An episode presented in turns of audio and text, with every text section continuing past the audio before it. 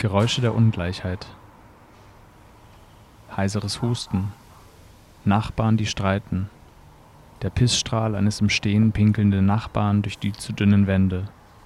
Sirenen. Das markerschütternde Einrammen einer Tür zu Beginn einer Hausdurchsuchung. Das Klatschen einer Ohrfeige.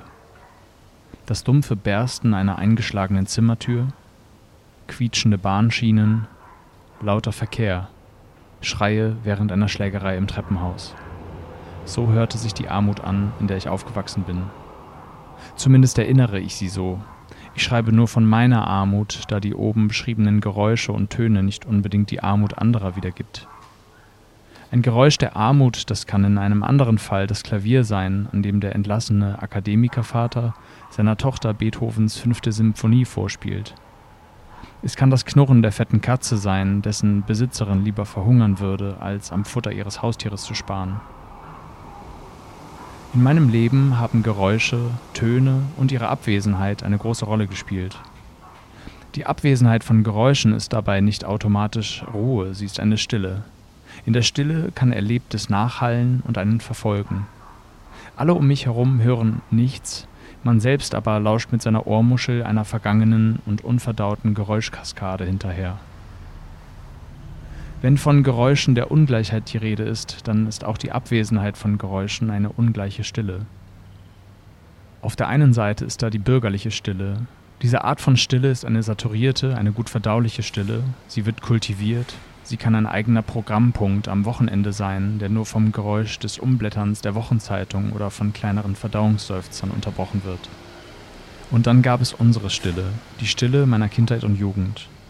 Genau genommen war es in mir gar nicht still, und auch die Wohnung, in der wir lebten, war selbst im Zustand der Stille ein von Vorwürfen und Bitterkeit umhüllter Ort, der so laut schallte, dass es manchmal kaum auszuhalten war. Es war eine Stille der Projektion, wo alles, was sich im Außen abspielen sollte, schon gesagt, vorgeworfen, hinausgeschrien wurde. Es war eine Stille nach den Worten. Seit meiner Kindheit herrscht ein Regime der Unruhe in mir. Meine Mutter gab mir den Namen Olivier, der im Französischen Olivenbaum bedeutet. Diese Bäume haben tiefe Wurzeln und werden oft hunderte Jahre alt. Sie werden mit Beständigkeit, Frieden und Ruhe assoziiert. Umso überraschter war meine Mutter, als sie merkte, was für ein Kind sie ausgetragen hatte.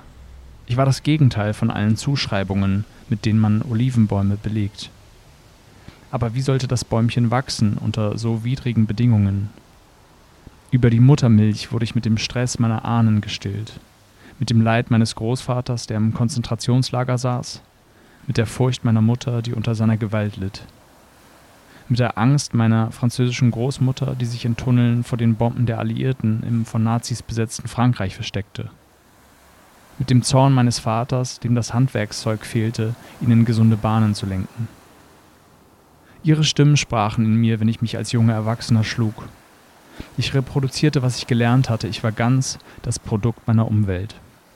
Einer Umwelt, in dem Nachbarsmädchen zwangsverheiratet, Dealer überfallen und Sparkassen ausgeraubt wurden in der Stadt Olivenbäume Schuldenberge wuchsen. Ich raubte nicht, ich dealte nicht, und doch lebten diese Geschichten in mir. Ähnlich wie die Gewalt, die mein Vater gegen meine Mutter ausübte, die meine Schwester und ich nicht sahen, aber hörten, entstand ein Koordinatensystem der Geräusche in mir, das mich bis heute prägt. Die Geräusche sog ich auf, ebenso die Geschichten, die man sich erzählte, die ich nicht selbst erlebte, die aber in meinem Kopf herumgeisterten. Hast du gehört, Neulich sind Leute vom Walter-Ghetto bei dem Ticker von Dings aus der Bahnerstraße rein. Sie haben ihn mit Handschellen an die Heizung gefesselt und getasert. Geschichten dieser Art ergänzten das Koordinatensystem der Geräusche um den Faktor der Imagination. Ich adaptierte und verinnerlichte, ich horchte dem Stress nach, den ich in mir trug. Den Stress meines Erbguts und nebenher, nicht gleichberechtigt, aber präsent, war dennoch die Liebe meiner Eltern, ihr Respekt vor der Einzigartigkeit ihrer Kinder und der Glaube, dass ja vielleicht doch alles ein gutes Ende nehmen würde, trotz des ganzen widrigen Lebens, das sich zwischen uns und das Aufstiegsversprechen schob, mit dem sie ins Leben loszogen. Die Geräusche am Anfang des Textes waren der Gegenentwurf meines Namens. Und eines Tages verstand meine Mutter, dass mein Name so etwas wie ein erklärtes Ziel für mich sein sollte. Olivier, der Olivenbaum, der ruhige, der in sich ruhende, nicht als Wesenskern, sondern als Ziel, auf das ich hinarbeiten sollte, wollte ich meinen Frieden mit mir und der Welt machen. Ich kann diesem Gedanken sehr viel abgewinnen. Im Artikel Why do Rich People Love Quiet, also warum reiche Menschen Stille lieben, schreibt die amerikanische Journalistin Xochitl Gonzalez darüber, wie es ist, aus einer armen Nachbarschaft auf eine reiche, überwiegend weiße Uni zu gehen. Bald wurde mir klar, dass Stille mehr ist als die Abwesenheit von Lärm. Sie ist eine Ästhetik, die man verehren muss. Doch es war eine Ästhetik, die im Widerspruch zu dem stand, was ich war. So hätte es bei mir immer weitergehen können. Dort die Ruhe einer höheren Klasse, hier meine, unsere Unruhe, die, wenn sie zu groß wurde, zu sozialen Unruhen oder zu Ausschreitungen zu Silvester heranwachsen konnte. Doch eines Tages gestand ich mir meine Depression ein und fortan wurde ich von den Gesetzmäßigkeiten meines Aufwachsens überrollt.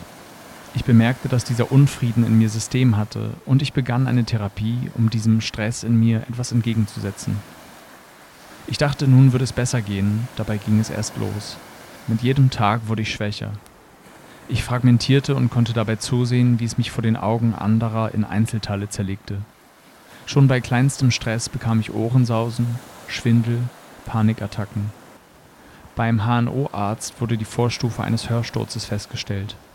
Mein System fuhr herunter und je weiter ich unten ankam, desto mehr Stille benötigte ich. Die Ruhe, nach Gonzales der Sound der Gentrifizierung, er wurde zu meinem Sound. Nicht, weil ich die Seite gewechselt hatte.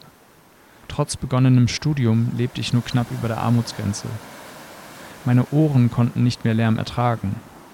Schon die Geräusche beim Einkaufen lösten in mir einen Schwindel aus, mein Bewegungsradius verkleinerte sich und mit ihm der Wunsch, Teil der Außenwelt zu sein. Der Unterschied zur Ruhe der Reichen war der, dass ich die Stille nicht verehrte, ich brauchte sie, um nicht wahnsinnig zu werden. Die Diagnose, das Fragmentieren, all das ist jetzt rund drei Jahre her. Es geht mir besser seit einiger Zeit, aber die Präferenz für eine Ruhe, die in meinem Aufwachsen keinen Platz hatte, die bleibt. Dem Olivenbaum, den meine Eltern vor bald 35 Jahren gepflanzt haben, wachsen durch die selbstverordnete Ruhe erste Wurzeln. Und ein wenig Frieden finde ich in der Idee, dass da noch andere schöne Gewächse sind, die sich das Recht herausnehmen, einen Weg zu gehen, der zwar vorgesehen war, aber unmöglich schien.